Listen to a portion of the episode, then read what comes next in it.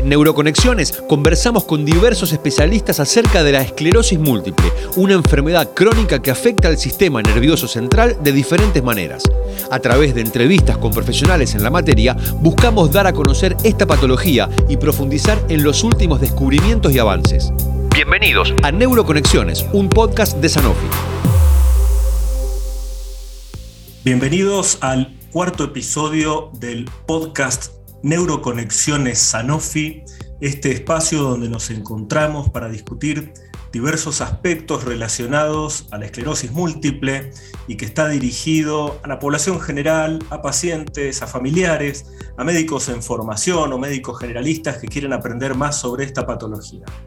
Soy Andrés Barbosa y es un placer para mí tener como invitado hoy a la doctora Romina Flores, en nuestro episodio de hoy vamos a hablar sobre la visión del protagonista, vamos a hablar del paciente. Y nos pasa a los médicos que cuando hablamos de cómo son los pacientes o lo que sienten los pacientes, siempre lo decimos los médicos, no le preguntamos a los pacientes. Y resulta que en esta oportunidad tenemos el gran honor y el lujo de contar con Romina, que Romina eh, es paciente de esclerosis múltiple, pero también es médica y tiene esa otra perspectiva. Y además es súper conocida porque ganó un eh, concurso en un programa televisivo eh, de conocimientos. O sea, no ganó por un sorteo, sino ganó por todo lo que sabe y porque está súper activa. Eh, y es un placer, la verdad, poder recibirte en este cuarto episodio de nuestros podcasts. Bienvenida, Romina. Hola, Andrés. Muchísimas gracias. Gracias a ustedes por invitarme. Bueno, contame un poco cómo fue esto del programa eh, ¿Cómo fue tu éxito? ¿Qué repercusión tuvo? Ganó en los ocho escalones. sí, a ver, muy loco, la verdad, muy, muy loco. Porque me anoté porque me gustan ese tipo de programas de toda la vida. Eh, desde tiempo de siembra. No sé si alguno se va a acordar cuando era el nombre, bastante viejo el programa, pero recuerdo de que yo contestaba las preguntas que hacían, siempre me divirtió mucho. Y me anoté a ver qué pasaba en los ocho escaleras, si me llamaban, no me llamaban. Este, me animé a anotarme y me llamaron. Y ahí dije, ok, ahora tienes que ir, ¿qué vas a hacer? y la verdad es que me, animé. Y fue todo un éxito. Todo un éxito. Contame, sos médica genetista, ¿estás en actividad en este momento? ¿Estás trabajando actualmente? Sí, soy médica genetista, estoy trabajando tanto a nivel eh, estatal como a nivel privado. Y la verdad que vengo trabajando desde el primer momento. O sea, yo empecé a trabajar, o sea, empecé mi formación. Me, recibí en el 2006.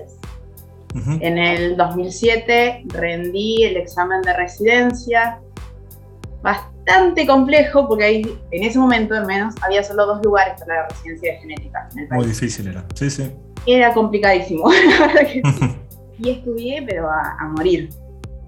Eh, rendí el examen, entré, feliz de la vida, y al mes de haber empezado, fue que ahí tuve una caída y dije, opa, esto es raro. ¿Qué, edad, tenías ahí? 23 años. Ajá. 24, 24, ya había cumplido los 24. Este, y tuve una caída que no me gustó. Y dije, bueno, nada, pero estoy durmiendo mal. Las cuestiones de de residencia médica primer año y las locuras que uno hace de que duerme mal, come mal, todo junto. Entonces, bueno, no, no le di mayor importancia. Y empecé a trabajar normalmente como una residente médica y a los pocos meses volví a tener otra caída así compleja y dije, ok, esto no está bien. Así que pero la realidad que respecto, mientras que hacía todo eso de una búsqueda de algo raro, la verdad que no me cerraba al menos a mí. Este, yo a mi trabajo lo hacía normalmente, sin ningún tipo de limitación. Y después, bueno, me pasó que el diagnóstico, me estoy yendo por el diagnóstico, me estoy yendo por las ramas. No fue la pregunta. No, no, está bien, no, está bien. Porque a ver, y un poco que me contaras cómo, cómo empezó todo, y justo te iba a preguntar eso y ya estás llegando espontáneamente a, ah, okay. cómo, cómo, se te hizo el diagnóstico en realidad, o qué sentiste, o cómo transitaste toda la historia del momento que te dicen que tenés esclerosis múltiple, que tenés una enfermedad crónica, cómo te sentiste. Ok. Bueno, me pasó esto, o sea, tuve otra caída que no me cerró porque me caí en las escaleras del sub. O sea, la verdad que fue bastante compleja. Terminé con puntos en la cara, o sea, no, estuvo buena. Ninguna caída está buena, pero esa menos. Y terminé, o sea, haciendo consultas directamente con un neurólogo. Yo la verdad que como médica dije, esto no está bien, esto es neurológico, tendría que haber sido una reacción refleja y no la tuve. Y me fui al neurólogo directo a hacer una resonancia, me hizo una resonancia y fue, tenés diagnóstico de esclerosis múltiple. Y yo dije, ¿qué? Perdón, una caída. La verdad que no entendía nada. Al principio no entendía nada. O sea, no, podía creer que me estuviese pasando eso. ¿por qué? ¿Nunca tuviste una recaída clara de la que te tuvieron que internar, poner corticoides, etcétera? No, nada. Fuiste agregando como síntomas nuevos, digamos, con el paso del tiempo.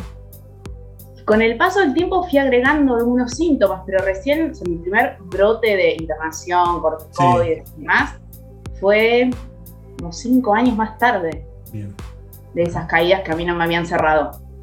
¿Y cómo, cómo llevas tu vida profesional con el diagnóstico de esclerosis múltiple y con alguna limitación eventualmente que te puede dar la enfermedad? La verdad que bien, me fui adaptando. La verdad fue esa. O sea, yo me fui adaptando a hacer mi vida. Lo bueno, en algún punto, eh, no sé si, para mí las casualidades no existen, pero yo haciendo esta especialidad de genética, yo, por ejemplo, no hago guardias médicas. Claro. Es mi, es mi especialidad de base. Entonces yo no hago guardias médicas. No estoy formada para hacer guardias médicas pediátricas, por ejemplo, cuando atiendo chicos. Sí. Entonces, eso ya es como una tranquilidad en algún punto de que el ritmo es un poco más tranquilo que el de muchas otras especialidades médicas. Entonces, o sea que lo, podés llevar bien al, ritmo, digamos, o adaptarte. ¿Qué adaptación, por ejemplo, hiciste en tu, tarea por el diagnóstico? Tal cual, sí, a ver, yo me fui adaptando en algún momento cuando estaba, no, es porque esté sintomática ahora, pero cuando no tenía limitaciones este, motoras, ahora sí las tengo, un bastón, yo viajaba al interior del país a atender pacientes. Y me tomaba un avión, iba, venía, o sea, hacía una vida totalmente normal. Desconectada un poco de mí y totalmente. Totalmente. Que tampoco está bueno, para nada.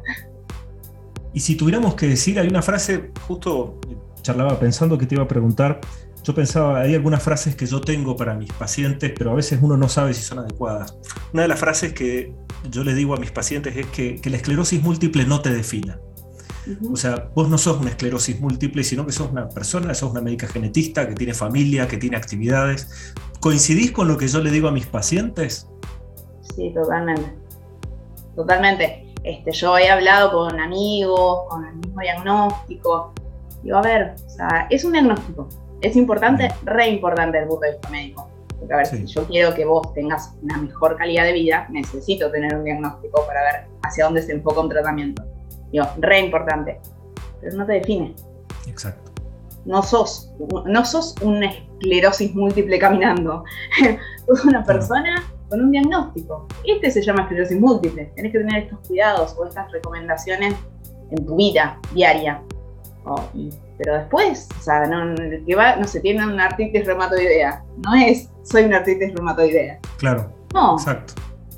Que también es una crónica. Es como, en ese sentido, estoy re de acuerdo. Sí, en ese aspecto es un poco porque una característica que, tengo en la consulta es de, decir a los pacientes que hagan su vida independiente, o sea, obviamente tienen que hacer, tomar una medicación y hacer estudios periódicamente, pero que fuera de eso, que hagan su vida como si no tuvieran la enfermedad, obviamente salvando estas, estas excepciones que comenté, pero hacer la vida. ¿Hay un objetivo, o sea, vos te has planteado objetivos que has podido lograr o que no has podido lograr por la enfermedad, por ejemplo? ¿Cambió tu plan de vida por el diagnóstico? La verdad que hoy te digo que no. Como los objetivos que me fui planteando a medida que fueron pasando los años, los fui cumpliendo. Con modificaciones, sí. Bien. A ver, yo pensaba, sí, esto lo voy a hacer así, así, así. Y no, después me di cuenta que así, así, así, no lo podía hacer. Que había que cambiar la manera, pero lo hice igual, cambiando la forma. Como esa, esa adaptación me llevó muchos años, soy totalmente sincera, no es que, ay, sí, qué buena esta, mujer, como, no, ni de casualidad, me llevó años poder hacerlo. pero logré adaptarme, creo yo, hoy puedo estar conforme con esa, en esa forma de seguir cumpliendo objetivos que planteo. Bien, y pensaba que importante también es, bueno, vos tuviste la... A ver, a veces ser médico es una ventaja y una desventaja porque los médicos, les cuento a los que no son médicos, somos muy malos pacientes. Y cuando tenemos síntomas no los comentamos y, no, los médicos no vamos al médico, o sea, es raro que vayamos al médico. Eh, por esta cuestión de si somos todopoderosos y que sabemos qué tenemos y sabemos qué necesitamos.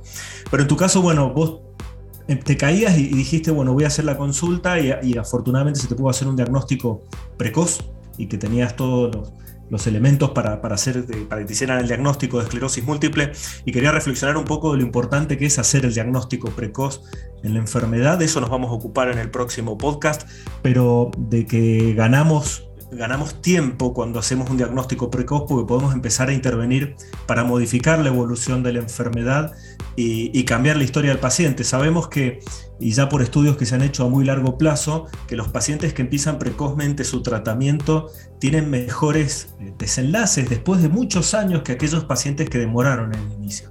Entonces, bueno, ¿y vos cómo te llevas con tu tratamiento? ¿Lo llevas bien? ¿Te cuesta hacer el tratamiento? La verdad que no me costó nunca o sea, cumplir con los tratamientos, seguir los tratamientos, por esto mismo que vos decías, una cuestión médica de decir, ok, lo que tengo que hacer es esto. Porque me, eso de mi parte más intelectual consciente de tenés que hacer esto. Pero por otro lado, desde un primer momento, yo me, plan, o sea, me voy a mi consulta neurológica como paciente. Yo no soy médica. En ese momento yo no decido qué hago, qué no hago no, que puedo hablar tal vez, o sea, más de igual a igual algunos conceptos, sí, probablemente. Pero yo no soy médica, yo no, soy médica, yo no soy neuróloga. no sos médica en ese aspecto, no, no, pero en ese momento es, importante. En ese momento no sos la médica que toma las decisiones en cuanto al diagnóstico o en cuanto al tratamiento o en cuanto a los Obviamente vas a participar. Y otra cosa, mira, te, te aprovecho, ya te pregunto, ya que no sos mi paciente, aclaro que no sos mi paciente. Eh, cuando yo soy mucho de compartir las decisiones con los pacientes.